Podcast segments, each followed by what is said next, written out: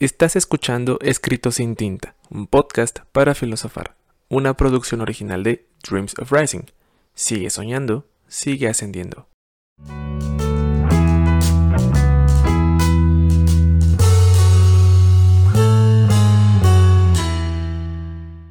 Bienvenidas sean todas las personas alienígenas o seres de otra dimensión que estén escuchando y o viendo este su podcast de confianza escrito sin tinta, donde yo, su host Julio R. Alba, compartiré con ustedes algunas reflexiones personales sobre la vida que pueden ir desde lo más mundano, ordinario o cotidiano de esta hasta lo más profundo, interesante, trascendental, filosófico, existencial posible. Estamos en nuestra tercera semana, nuestro tercer episodio de este su podcast de confianza. Muchísimas, muchísimas gracias por estar aquí yo estoy muy contento, muy, muy animado, muy feliz por estar una vez más aquí con ustedes en este su bonito espacio. Espero ustedes se encuentren bastante, bastante bien, se encuentren mucho mejor de lo que puedo estar yo o se encuentren, bueno, si no se encuentran tan bien, espero que las cosas vayan mejorando poco a poco en sus respectivas vidas. Antes de comenzar, como cada semana, quiero recordarles lo importantes y lo valiosos que son para su servidor. Si nadie se los ha dicho, no se preocupen, aquí se los digo y se los diré cada semana. Porque, de no ser por ustedes, nada de esto sería posible, así que pues muchísimas gracias por estar, por ver, por escuchar lo que digo, lo que hago, em, lo que tengo que decir en este bonito espacio y en los demás proyectos en los que estoy ahí metido. Ahora, vamos a comenzar con el episodio de esta semana, que es un tema bastante interesante. Y siento yo es un tema un poco delicado porque está muy de moda, porque está muy latente, porque está muy presente en nuestra sociedad. Y les estoy hablando de la cultura de cancelación. La cancelación se ha vuelto un tema que hay que tratar con pincitas porque pues actualmente cada, eh, cada semana, bueno, no cada semana, tal vez estoy exagerando, pero constantemente, tal vez una vez por mes, eh, hay, hay una noticia respecto de que están cancelando algo. Y honestamente creo que ya llegamos a un punto de... Em, bastante absurdo, un punto de incongruencias, de, de cuestiones un tanto estúpidas, ilógicas y absurdas. Porque ahora parece ser que todo lo que nos ofende, lo que no nos gusta, lo que nos parece incorrecto o inmoral, puede ser cancelado. Y por otra parte, que creo que es la razón por la cual este, este tema me molesta mucho y la razón por la que decidí hacer este episodio es porque ahora todo parece ser que es culpa de la generación de cristal, de los niños cucaracha, de los niños mazapán, como les han apodado. Y vamos, ciertamente em, hay un poco de verdad en ambas cuestiones. Evidentemente que esta generación es diferente en muchos aspectos y muchos sentidos a generaciones anteriores. Tal vez sí son generaciones más sensibles. También considero que son personas más exigentes, donde ya no permiten que lo anterior se siga, entre comillas, normalizando de la forma en como se había hecho. No me gusta, es el tercer episodio que lo digo y seguramente lo seguiré diciendo. No me gusta la palabra normalizar, pero bueno, para los efectos de, esta idea es, es buena, es precisa. Creo que estamos viviendo un cambio importante como generación donde hay ciertas ideas que ya tienen que ir saliendo, tienen que ir cambiando, tienen que ir adaptándose a nuevas necesidades de nuestra sociedad. Pero también comprendo la otra parte de que podemos llegar incluso a un absurdo y a un exceso intentando cancelar absolutamente todo. Todo lo que sea ofensivo, lo que denigre, lo que sea incorrecto, lo que sea, bueno, en este caso, políticamente incorrecto. Y creo que estamos en esta batalla eh, bastante presente y bastante constante casi todas las semanas, sobre todo en redes sociales, donde estamos viendo quién tiene la razón y quién es un pobre idiota. Y creo que la discusión, creo que el debate se ha perdido. Para mí el debate y la discusión son sumamente importantes para que podamos pues conocer diferentes puntos de vista, perspectivas de un mismo fenómeno, una misma situación, pero creo que si llegamos al extremo de es que tú estás mal por esto, esto y esto y no me importa y no te escucho y eres un pobre idiota y entonces caemos en esta en una guerra sin sentido donde nos insultamos todo el tiempo y a unos les decimos boomers y a otros les decimos niños cucaracha. Ok, está bien. Bueno, ante toda esta pequeña introducción del tema, quiero comenzar brindándoles un poco de contexto. En este canal, bueno, para los que estén viéndolo en el canal de YouTube, youtube.com diagonal slash Dreams of Rising, mucho contenido diferente, muy variado, cada semana un nuevo video. Vayan y suscríbanse, por favor. Em, hace un tiempo, en el año pasado, de mis primeros videos, hice, hablé sobre la libertad de expresión. Hice un video sobre la libertad de expresión e hice posteriormente un video sobre la generación de cristal. Em, y las ideas considero yo, bueno, la idea principal era básicamente la misma en, ambos videos. Y la vamos a retomar aquí, donde yo decía, la libertad, obviamente bajo otras palabras y bajo otro contexto, la libertad de expresión y las libertades en general deben funcionar de manera multidireccional. No pueden ser unidireccionales porque de lo contrario solamente unos cuantos tendrían la oportunidad y el derecho de ejercer esa libertad. Y muchas veces es un poco complicado asimilar esto porque a veces hay discursos que pueden ser ofensivos, muy ofensivos, y que recaen en discursos de odio y que recaen en, en conductas o actitudes bastante negativas e incluso agresivas o violentas por cierto grupo de personas, por ciertos sectores de la población hacia otros sectores. Actualmente tenemos esta idea del progresismo, muy importante, muy, muy em, insistente y que está ahí eh, todo el tiempo, o ha estado ahí todo el tiempo. Que es debemos incluir a otro grupo de, a otros grupos, a otros sectores que históricamente han sido vulnerados. Y creo que en este país podemos tomar tres estandartes o tres grupos que actualmente tienen o están empezando a tener mucho mayor peso, que considero es importante que se les dé ese peso, porque vuelvo a lo de que históricamente han sido vulnerados. Primeramente las mujeres, la comunidad LGBTIQ y los grupos indígenas. Y ante estas tres han surgido varias polémicas y han surgido varias em, discusiones, insisto, sobre todo en Internet, de por qué se les debe dar cierta prioridad, por ejemplo, a las mujeres en puestos de elección popular, en por qué este, eh, a, la, a, la, comunidad LGBTIQ se le debe dar esta relevancia, o incluso cuando hablamos de los grupos indígenas, automáticamente surge y se exhibe el tema del clasismo y del racismo en nuestro país, y salen a decir que en este país no existe el racismo, que en este país existe, eh, existe o no existe el clasismo y el racismo. Y, em, y empieza una discusión bastante interesante, pero que a veces siento si recae mucho en, eh, no sé, como que ya llegamos a un punto de, de que no estamos, no estamos en realidad eh, congeniando u obteniendo un resultado, una conclusión favorable, sino que pues todo termina en una pelea sin sentido. Bueno, ante todo esto, estos grupos han sido apoyados, sobre todo en esta sociedad moderna, y creo yo con justa razón, bastante, bastante justa la razón. Pero entonces automáticamente eso genera una reacción en contra, ¿no? Y entonces estamos peleados entre los que están a favor y los que están en contra de que existan esta nueva, estas nuevas eh, libertades o estos nuevos derechos para ciertas personas y que se legalicen ciertas Em, herramientas o posibilidades para no solamente estos grupos, sino en otras áreas.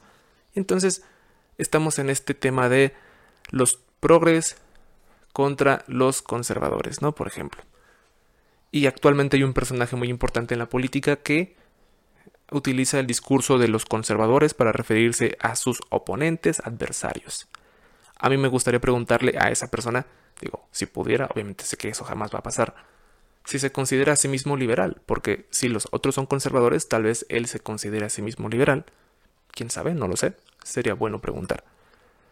Pero este discurso, un tanto desgastado ya, de conservadores o liberales, no es de ahorita, no es de hace tres años, tiene más de 200, 300 años, e incluso podemos utilizar una analogía para todo esto que es la del sedentario y la del nómada la persona que en la antigüedad se quedaba refugiado en un punto y un, en un punto muy específico o un espacio muy específico y la persona que salía exploraba y se arriesgaba tal vez a morir en el intento. Está el que prefiere mantener las cosas como están y está el que prefiere avanzar y conocer y descubrir cosas nuevas, la mayoría de las veces un tanto disruptivas, un tanto revolucionarias, un tanto incómodas. Entonces, por más disgusto o por más desagrado que tengamos respecto de ciertas ideas dentro de ciertos respecto de ciertos discursos, cada quien está en su derecho de pensar y decir lo que le parezca. Obviamente, nosotros tenemos también que ser muy conscientes de que a veces esa disfrazada libertad de expresión viene acompañada de un discurso de odio y viene acompañada de un discurso de menosprecio o de desprecio. Entonces, ahí es donde creo yo es importante intervenir como sociedad porque tenemos la responsabilidad de, sí, ok, estás en todo tu derecho de, de expresarte y manifestar tus ideas y todo eso. Pero hasta qué punto, hasta qué punto te vamos a permitir que esas ideas las expreses con tanta soltura. Y es aquí donde debemos recordar nuestras clases de civismo de la primaria y decir esta bonita frase que dice, la libertad de uno termina donde empieza la libertad del otro. O sea, tú tienes el espacio, un espacio determinado para poderte expresar lo que piensas, lo que opinas y manifestarte. Y hay una línea muy delgada que no debes cruzar cuando se trata de que empiezas a agredir, a transgreder o a violentar a otras personas, porque lo hemos visto. No es algo que yo esté diciendo así de la nada. Por ejemplo, en Estados Unidos, ¿no? Está mucho el tema del racismo, sobre todo a los afroamericanos. Y ese discurso, ok, bueno, podemos decir, pues sí, cada quien tiene sus ideas, por más estúpidas que sean, eh, eh, la supremacía blanca y demás. Em, pero llegan a un, a un extremo de no solamente lo pienso, sino voy por la calle y te lo digo, y te lo repito y te lo reitero y te confronto y busco pelear contigo y busco eh, humillarte. A esos puntos llegamos y esos son los puntos en los que definitivamente no debemos aterrizar. Dicho todo esto, en conclusión para este punto es, sí, tenemos la libertad de expresión, tenemos la capacidad, la potestad, la facultad de decir lo que opinamos, lo que sentimos, lo que pensamos, de lo que sea, pero eso no significa que tengamos la libertad total de hacerlo. Digo, entrar en el tema de la libertad es más filosófico y más profundo de lo que parece porque entonces podemos pensar, ¿realmente somos libres? ¿Qué tan condicionados estamos bajo nuestra libertad? ¿Nuestra libertad se nos otorga? ¿Quién nos la otorga? ¿Por qué nos la otorga? Vivimos en sociedad y a pesar de eso tenemos reglas, pero seguimos llamándonos libres. Hay muchas cosas que podemos decir de la libertad, que creo que para otro episodio sería mejor explayarlas más a detalle. Como les dije, existen ideas con las que podemos estar completamente en desacuerdo. Y hay esta cuestión que me gustaría compartirles. Por ejemplo, hay personas actualmente que, han manifestado un movimiento en Europa que se llama neonazismo. Sí, el neonazismo existe. Podemos pensar, güey, pero esto, esto del nazismo fue hace casi 80 años. ¿Cómo es posible de que haya personas que sigan pensando que esas ideas son correctas, son válidas, son, son, em, vamos, deberían ser tomadas en cuenta? Pues hay personas que piensan eso. Así como hay personas que piensan que el cambio climático no existe, así como hay personas que piensan que la Tierra es plana, así como hay personas que piensan que las vacunas no sirven. Podemos pensar que gente más estúpida, que gente más, más perdida, pero pues mira, a final de cuentas es lo que esas personas creen, es lo que esas personas entienden o quieren entender de cómo funcionan ciertas cosas en el mundo. Es aquí donde yo les pregunto, ¿podríamos eliminar y erradicar esta clase de ideas? ¿Podríamos al 100% erradicar una idea? Yo lo veo bastante difícil. Vamos, tal vez el 95-99% de las personas del mundo podríamos congeniar, bueno, tal vez del mundo occidental, podríamos congeniar y decir las ideas de la Alemania nazi no deberían, no deberían existir, ni, ni siquiera deberían haber prevalecido posteriormente a la guerra. Pero aquí están, en pleno siglo XXI, aquí están. ¿Cómo es posible que en pleno siglo XXI sigan habiendo cosas como la discriminación, el racismo, la homofobia? Sí, siguen existiendo y seguramente seguirán existiendo por los siglos de los siglos. Amén. Porque considero tal vez que ya es una cuestión que está demasiado inherente, es demasiado inherente, está muy intrínseca, muy apegada a nosotros como especie. O sea, tal vez ya es muy complicado desapegarnos y desentendernos completamente de todas estas cosas que, insisto, en una gran mayoría podríamos pensar son ideas que no deberían existir, pero existen. Y esa es la triste realidad. Así que es aquí donde me gustaría preguntarles y, y pues obviamente yo sé que no me pueden contestar, pero... Em, o más bien, me pueden contestar, pero yo no los voy a escuchar. Pero aún así, me gustaría que pensaran en, en esta parte de qué tan viable es eliminar, erradicar una idea al 100%. Si hay alguien que comparte la idea, esa idea va a prevalecer. Y si prevalece, ahí va a seguir y se va a poder volver a manifestar y se va a volver a poder propagar. Entonces, me cuesta trabajo entender cómo es posible que ahorita, con esto de la cancelación, se quieran erradicar y eliminar muchas cosas. A veces no solamente opiniones, sino también actitudes. Y yo insisto, todos como sociedad tenemos una capacidad de conciencia y tenemos el deber y la responsabilidad de decir esto sí y esto no.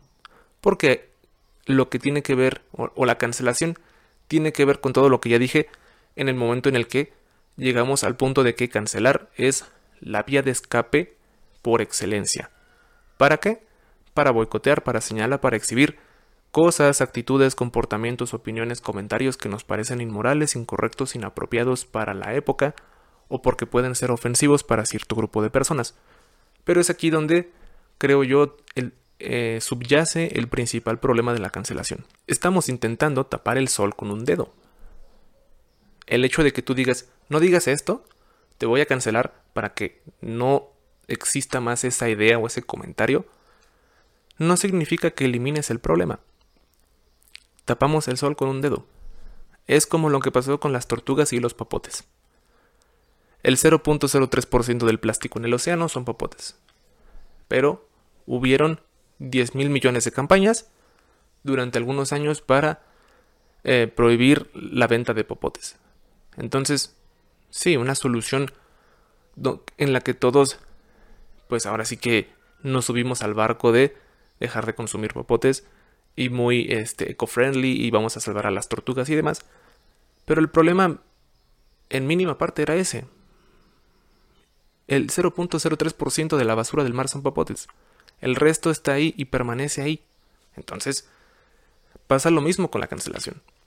En el momento en el que decimos ya no lo digas, vamos a erradicarlo, vamos a eliminarlo, vamos a censurarlo hasta cierto punto, vamos a cancelarlo, eso no resuelve nada. Sí, hay que entender esto. A mí la idea de la cancelación me parece una forma muy interesante de emitir un juicio moral para la época en la que vivimos. Los juicios morales siempre han existido y son esta vía alterna que tiene la sociedad o la comunidad para poder exigir precisamente justicia de forma más inmediata, de forma más pronta, de forma más incluso contundente. A veces tal vez ya llegamos al punto del morbo y de nada más queremos ver sangre. Pero así funciona, así ha funcionado en muchas épocas y en muchas ocasiones. Porque a veces los juicios propiamente hechos por tribunales o por las autoridades que se encargan de la impartición de justicia, muchas veces estas sentencias o estas decisiones o veredictos no son lo suficientemente satisfactorios para todo mundo. Y claro que es muy difícil porque pues no puedes mantener a todo mundo contento. Por eso salen estos juicios morales y de cierta manera buscan drenar o buscan eliminar eh, o desviar cierta carga. Pero, insisto, está muy complicado está muy muy complicado. Eh, creer que con esta solución vamos a poder erradicar todos los problemas del mundo. Por supuesto que no. Y ojo, a mí, insisto, la idea de la cancelación me parece muy interesante en cómo se lleva a cabo porque hay ejemplos interesantes de cómo se han cancelado a personas que, con toda la justa razón del mundo, perdieron ciertos privilegios, perdieron ciertas condiciones eh, de esta condición de sentirse intocables. Antes de eso, de mostrarles estos ejemplos, les voy a leer una definición de lo que es la cancelación. La cancelación es el fenómeno extendido de retirar el apoyo moral, financiero, digital o incluso social a aquellas personas u organizaciones que se consideran inadmisibles, como consecuencia de determinados comentarios o acciones o porque esas personas o instituciones transgreden ciertas expectativas que sobre ellas había. Se ha definido como un llamado a boicotear a alguien, usualmente una celebridad, que ha compartido una opinión cuestionable o impopular en las redes sociales. Ahí lo tienen. Palabras clave, boicotear celebridades por comentarios u opiniones. Y los ejemplos que, me vienen a la mente son tres. El de J.K. Rowling, el de Harvey Weinstein y el de Louis C.K. J.K. Rowling fue cancelada por decir algo ofensivo en contra de la, de la comunidad trans. Para quienes no sepan, es la autora de los libros de Harry Potter. Ella dijo algo que fue despectivo o ofensivo para, para esta comunidad, para este grupo de personas, y obviamente que la cancelaron. Weinstein, para quienes no sepan, fue este famoso, reconocido y eh, completamente intocable productor de Hollywood. Era tan poderoso que durante muchos años hizo lo que quiso sin que nadie dijera nada. Pero llega el movimiento Me Too y no, no, solamente es una, no son dos, no son cinco, son más de 10, más de 20, más de 50 personas las que terminan diciendo, Harvey Weinstein me tocó, me acosó, abusó de mí, me pidió favores, me pidió hacer cosas muy específicas para poder estar aquí, en la industria. Que es algo de lo que, como les dije al principio, eh, está muy normalizado y creo, creo fervientemente en que debemos empezar a cambiar esta clase de actitudes porque no solamente es la industria de, Hollywood, seguramente pasa en muchos trabajos y creo yo en un gran en un gran porcentaje de la vida laboral. Los jefes, los ejecutivos o no sé, cualquier persona con cierta cantidad de poder específico o con cierta importancia dentro de la empresa abusa de ese poder y empieza a pedir cosas que pues cualquiera de nosotros fuera de ese contexto dirían que no. ¿Y por qué digo fuera de ese contexto? Porque muchas veces decimos, ay, ¿por qué no le dijiste que no? Ay, es que es tu culpa. ¿Para qué le dices que sí? Es que si tú hubieras denunciado, es que si tú hubieras dicho. Personas como Harry Weinstein son tan poderosas que indiscutiblemente los denunciaran o no, no iba a haber mayor problema y no iba a significar nada. Que esa es la importancia hasta cierto punto de las redes, porque a final de cuentas es en las redes donde se maximiza el tema. Y es ahí donde dicen, ok, bueno, tal vez hay que investigar. Y consecuentemente, pues Weinstein tuvo un proceso en su contra, un proceso penal. Tuvo un juicio en su contra y creo que ahorita ya le dieron una sentencia.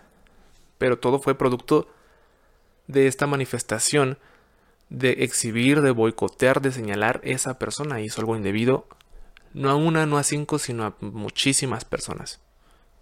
Y era algo tan común y tan normal que era como, ok, pues es lo que tienes que hacer, son gajes del oficio. No, eso tiene que cambiar. Esa es la parte en la que tenemos que entender que hay muchas cosas que deben cambiar ya, que no podemos seguir permitiendo que existan esta clase de abusos y lo de Louis C.K., un famoso comediante estadounidense, que también tenía ciertas conductas bastante, llamémosle, abusivas para con mujeres, y no les voy a explicar a detalle qué es lo que pasaba, em, para no hacer esto algo muy morboso, pero de que pasaban cosas en su camerino, pasaban. Y entonces lo empiezan a cancelar. Y entonces su fama, su popularidad empieza a decrecer y una persona que era un comediante que llenaba teatros o foros, si le llamamos de alguna manera, de 5.000, 10.000 personas, empieza a aparecer en bares para 20, 30 personas. A eso se refiere la cancelación, a quitar privilegios, a quitar condiciones, a quitar cierto poder para que las personas que son, en este caso, prácticamente intocables, pues de menos tengan una especie de de mancha en su expediente. Y lo que mencionaba de Rowling es que ella en realidad no hizo nada más que decir un comentario que fue ofensivo. No abusó de nadie, no acosó a nadie, no trajo, no, no fue el mismo proceso, vaya. La diferencia entre lo que hizo Rowling y lo que hicieron estos dos es que Rowling lo dijo, expresó un punto de vista, un comentario que, nos guste o no, es muy su pensar.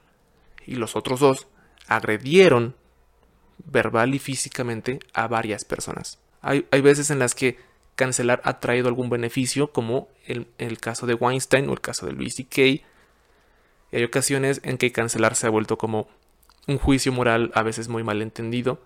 Claro, yo, yo estoy hablando desde mi postura porque obviamente que si hay alguien de la comunidad trans y me dice, güey, es que ella sí debió ser cancelada por esto, esto y esto. Ok, entendemos ahora entonces la otra versión, la otra cara de la moneda. Hasta este punto hay una idea que quiero traer consigo. Bueno, dos. La primera es, todo mundo tiene una opinión. Todo mundo. Obviamente las figuras públicas no opinan de casi nada porque pues son figuras públicas y, y tienen a veces esta condición de no puedo hablar de ciertas cosas porque tengo que cubrir y mantener limpia una imagen. Pero eso no significa de que no puedan opinar o de que no tengan una opinión. Desde el ingeniero que opina sobre política hasta el médico que opina sobre economía. O sea, creo que todos en esta sociedad tenemos no solamente el derecho, sino también tenemos la capacidad de, de opinar respecto de algo, aunque no seamos expertos. Muchas veces pasa esto de tú quién eres para hablar, tú por qué lo dices, quién eres tú, a ver, quién eres tú, qué has hecho. Güey, pues simplemente estoy diciendo lo que me parece, no pasa nada, o sea, mi punto de vista no va a afectar, no va a beneficiar y no va a repercutir absolutamente a nadie. Ok, tal vez sí me lleve una mentada de madre porque dije una pendejada, pero de ahí en fuera, pues no pasa más. Y la otra idea que quiero traer a colación es, bajo esta lógica de tocar el absurdo o llegar al exceso de que ya todo es posible de ser cancelado, la verdad es que cualquier opinión, comentario, punto de vista que cualquier persona diga puede ser merecedora de ser cancelado. Porque hasta el chiste más tonto o hasta el comentario más burdo, si alguien lo ofende, ya valió madres este pedo, ¿eh? Ya valió madres. Hay que saber distinguir entre lo que sí es oportuno señalar, boicotear, exhibir, mostrar ante la cara de la sociedad y lo que sí debemos decir, ok, si dijo algo incorrecto, si dijo algo indebido, pero pues, vamos, o sea, no estás afectando a nadie en particular. Porque muchas veces, digo, a mí me ha pasado en este tiempo que he hecho videos, he recibido insultos una y otra y otra vez. Y eso me haría... E, eso no significa de que yo voy a estar ahí cancelando y exhibiendo a las personas y decir, eres un pendejo, tú no sirves, te voy a cancelar. ¿Por qué? No deberías ofenderme de esa forma. Por supuesto que no, es parte del oficio.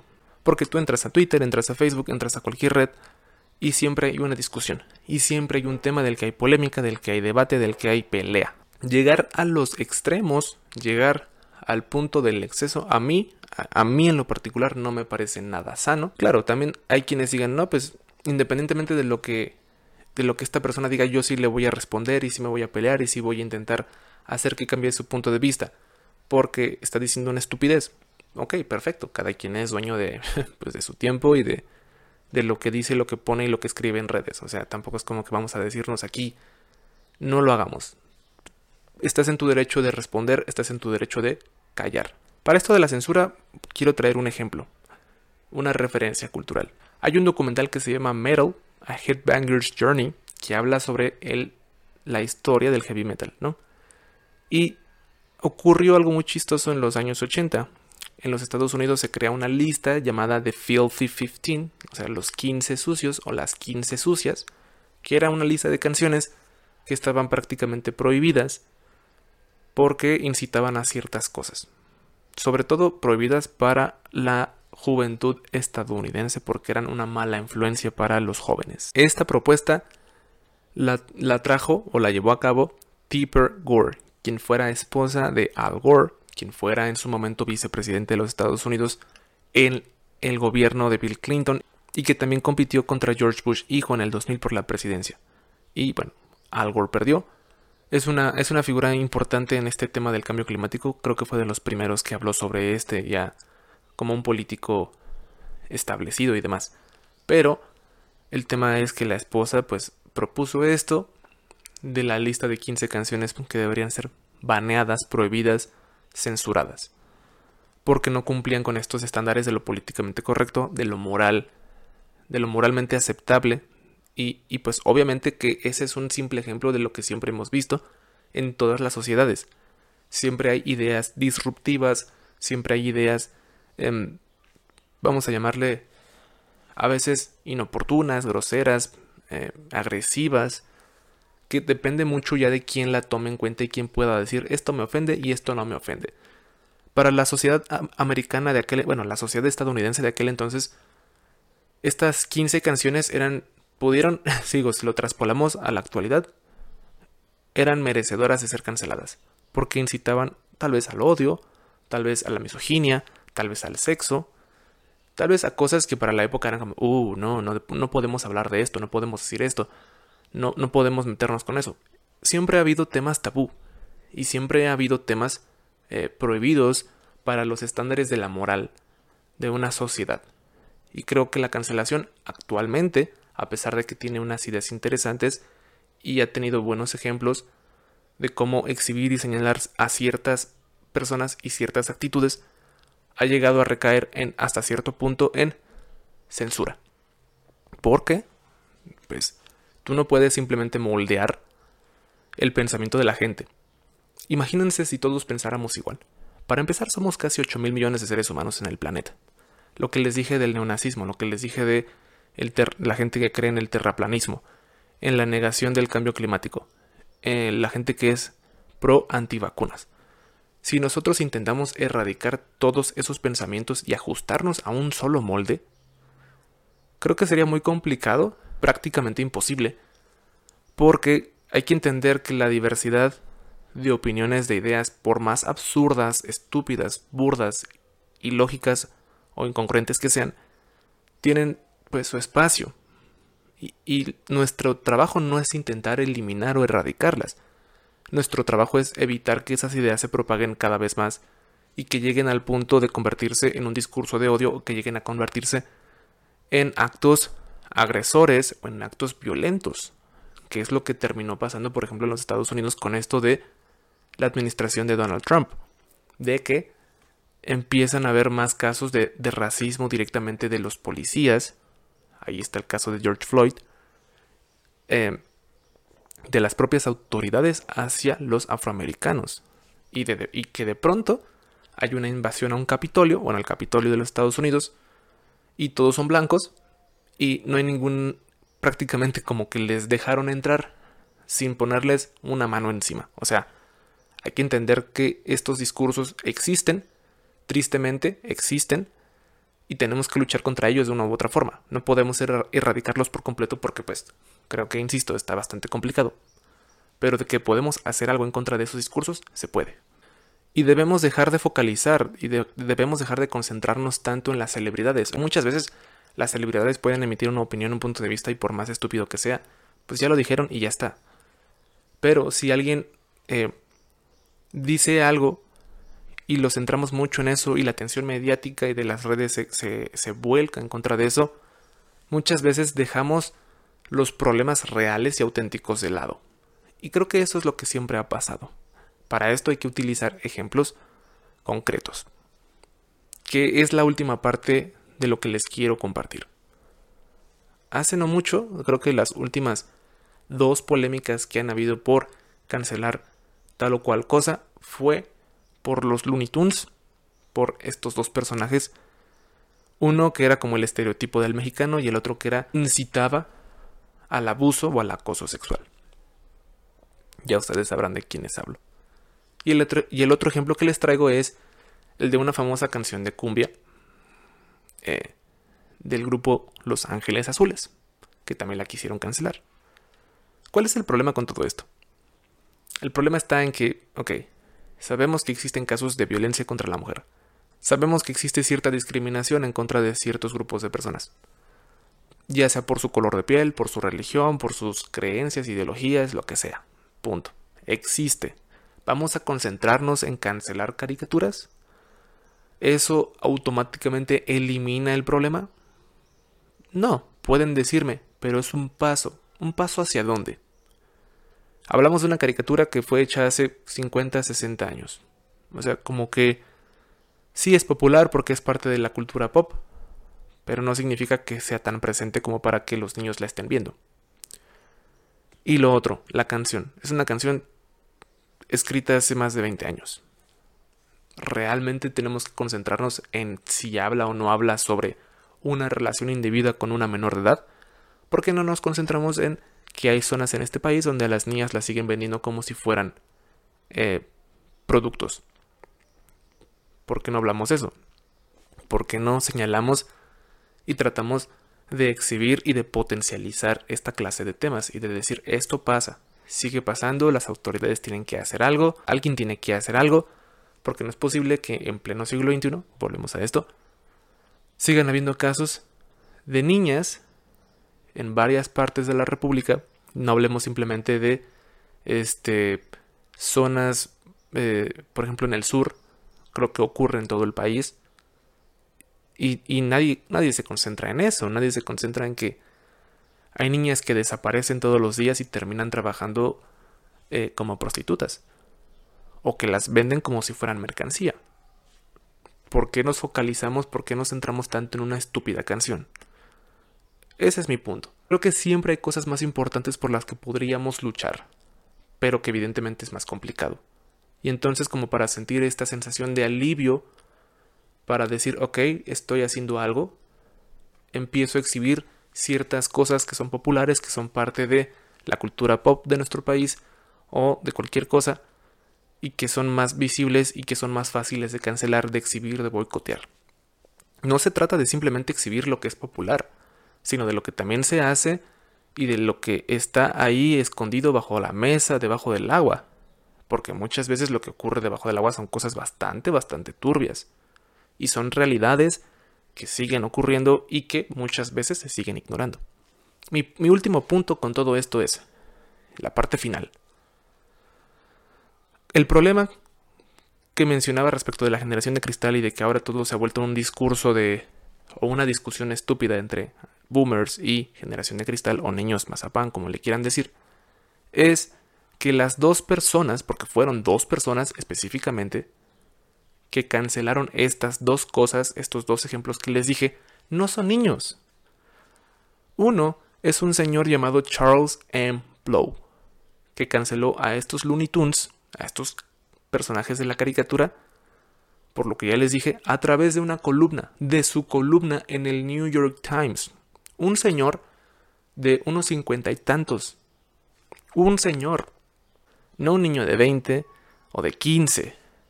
No una chica de 16 o de 18 años. Un señor de 40, 50 años fue el que canceló o pidió cancelar a través de su columna a esas caricaturas. Y lo de la canción fue un hombre llamado Miguel Landa Blanco, que por lo que pude investigar es psicólogo de la Universidad de Honduras, que tampoco tiene 20, que tampoco tiene 15 años, se ve que es una persona de más de 30, o casi 30 tal vez, y esa persona fue la que a través de un tweet, un estúpido tweet, pidió cancelar la canción de Los Ángeles Azules. ¿Y qué pasó después? Que todo el mundo dice, ah, los niños cucaracha, ah, los niños mazapán, la generación de cristal, se ofenden por todo, quieren cancelar todo. Si ustedes son gente de entre 16, 20, 25 años, ayúdenme con esto. Yo he dado clases a niños, adolescentes y adultos jóvenes de entre 18 y 20 años. La mayoría del tiempo y la mayoría de las veces los niños están ocupados siendo niños, los jóvenes están ocupados siendo jóvenes, están ocupados intentando lidiar con su vida académica, con su vida personal, con el estrés hormonal, con el estrés y la presión social. Y creo que en el último punto de su lista de prioridades está cancelar personajes de caricaturas, cancelar canciones de cumbia. Creo que son de las últimas cosas en las que los niños están interesados. Y ustedes pueden investigar y pueden ahí tal vez encontrar que cada vez que algo se intenta cancelar hay un grupo muy específico o una persona muy específica detrás de esa petición o detrás de esa cancelación. Y que muchas veces no son niños. Al contrario, son adultos. De 30, 40, 50 años. Que ante su propia idea, opinión, punto de vista, les parece ofensivo, les parece incorrecto, les parece indebido, les parece inmoral. Eso es lo que digo cuando me refiero a que a veces las redes contribuyen a potencializar y maximizar mucho, pero mucho, esta clase de cosas. Porque fue una columna de un periódico. Porque fue un tweet. Un pinche tweet. O sea, no mames. Estaban durante tres días, se rasgaron las vestiduras porque cancelaron su canción de cumbia que bailan en todas las pinches fiestas. No mamen, neta. No mamen. Es ahí donde lo único que, lo, que a mí sí me gustaría pedirles es, y que creo que puede ser la conclusión para este episodio. Hay que aprender a elegir qué batallas vale la pena luchar. Hay que aprender a elegir bien cuáles son las causas por las que verdaderamente vale la pena hacer un desmadre. Porque hacer un desmadre por cancelar una canción a través, porque alguien lo tuiteó, o por cancelar una caricatura porque alguien lo dijo en un periódico, y hay muchos ejemplos así, así de tontos, así de burdos, no vale la pena luchar por eso. Porque, ok, tal vez para la persona es importante señalar que tal o cual cosa es ofensiva y que merece cierta atención. Ok, perfecto. Lo checamos. ¿Te parece? Lo checamos. De eso hacer un pinche desmadre del tamaño de un estadio de fútbol nada más porque no me parece. Y porque empiezan a decir los niños cucaracha, los niños cucaracha, güey, los niños están concentrados siendo niños. Los niños la pasan, se la pasan encerrados tomando clases en línea, escuchando Bad Bunny o lo que pinche sea. Están concentrados en otra cosa. No están concentrados ahí viendo que van a cancelar el día de mañana. Por favor. Hasta este punto ya estoy un poco enojado, la verdad es que sí me molesta bastante. Me molesta porque terminan siendo prejuicios. Porque ni el que ni el que busca cancelar ni el que reacciona actúan de forma, ya no digamos civilizada, de forma adecuada. Uno por buscar cancelar forzosamente algo que le parece malo y el otro por reaccionar y echarle la culpa directamente a los pobres niños. ¿Los pobres niños qué? Los pobres niños ni en cuenta seguramente de qué caricatura era, ni en cuenta seguramente de, de qué canción era. Muchas veces no están en cuenta de esa clase de cosas. No significa que todos sean iguales, no significa que todos estén concentrados en lo mismo. Pero, vamos, no es como que los niños estén ahí organizándose para cancelar algo el día de mañana. Por supuesto que no. Piensen en cuando ustedes eran más jóvenes, en cuando ustedes eran adolescentes, cuando eran adultos jóvenes. ¿En qué pensaban? Seguramente pensaban en lo mismo, en salvar el semestre, en salvar las materias, en no reprobar, en eh, la presión social de es que quiero salir con tal persona, pero me va a decir que no, es que no quiero que me diga que no, es que me siento inseguro. Esas son las prioridades y las cosas en las que los niños, los jóvenes, tienen en la mente, la mayor parte del tiempo. No están viendo a quién van a cancelar. Dejen de pensar que todo el tiempo es culpa de estas actuales generaciones, que sí podemos decir son generaciones diferentes porque cada generación es diferente, así como en su momento hubo jóvenes que buscaban manifestarse para no ir a Vietnam. Así como en su momento hubo jóvenes que manifestaron sus ideas para derribar un muro en Berlín. Así siempre ha pasado. Siempre han habido necesidades diferentes para cada sociedad y siempre han habido y habrán cuestiones que demanden y que exijan de señalamientos, de denuncias y que sean necesarias ser cambiadas, porque así funciona. No es una cuestión de esta generación, si bien el problema de estas generaciones es precisamente que todo se maximiza por las redes, eso es un plus, pero no es el problema y no es la raíz del problema. Insisto, quedémonos con esto. Aprendamos a discernir y a diferenciar cuáles son las, las luchas que verdaderamente vale la pena luchar y cuáles simplemente podemos dejar pasar y decir, ok, fue una pendejada, ahí muere. Ustedes tienen que aprender, todos tenemos que aprender a diferenciar entre a lo que le vamos a dar peso y a lo que no le vamos a dar peso. Lo que podemos decir, ok, podemos trabajar esto y podemos decir a esto otro, no sirve. Así, así. Tal vez así podamos dejar de estarnos peleando todo el tiempo por causas completamente estúpidas. Ah, bueno, si ustedes quieren pelear por causas completamente estúpidas, es su problema. Tampoco es como que les voy a estar diciendo lo que tienen o no tienen que hacer. Ante todo esto, solamente les digo una cosa más. Eliminar el pasado es imposible. No se puede. El pasado ya quedó atrás. Concentrémonos en el presente para que haya un mejor futuro. Y creo que con esto cerraríamos el episodio de esta semana. La verdad es que fue bastante catártico. Honestamente me, me sirvió bastante para poder dejar todo esto para con ustedes. Ustedes piensen, díganme qué piensan de todo esto. Insisto, creo que hay muchas cosas que requieren de mucha mayor prioridad, pero que no se les da esa prioridad por una u otra cuestión. Insisto, hay como esta cuestión de que estamos demasiado focalizados a ciertas cosas y desviamos mucho la atención y creemos que vamos a cambiar el mundo eliminando, erradicando ciertos comentarios, ciertas opiniones, cuando las cosas que verdaderamente hacen mierda o, mantienen a este mundo en la mierda, ahí siguen y ahí seguirán mientras todo mundo las ignoremos. Y antes de terminar, les invito a que me sigan en mis redes sociales para estar en mayor contacto. Si gustan mandarme un mensaje, si gustan escribirme, si gustan decirme su opinión, su perspectiva de todo esto que se dijo, qué opinan, qué piensan, qué es lo que sienten, qué es lo que interpretan de todo esto. Me gustaría muchísimo saber sus puntos de vista. O incluso pueden hacérnoslo saber, hacérmelo saber aquí en los comentarios en el canal de YouTube. Y les recuerdo mis redes por si gustan ir y seguirme. En Instagram estoy como Jules alba 6. En Twitter estoy como Julius-alba.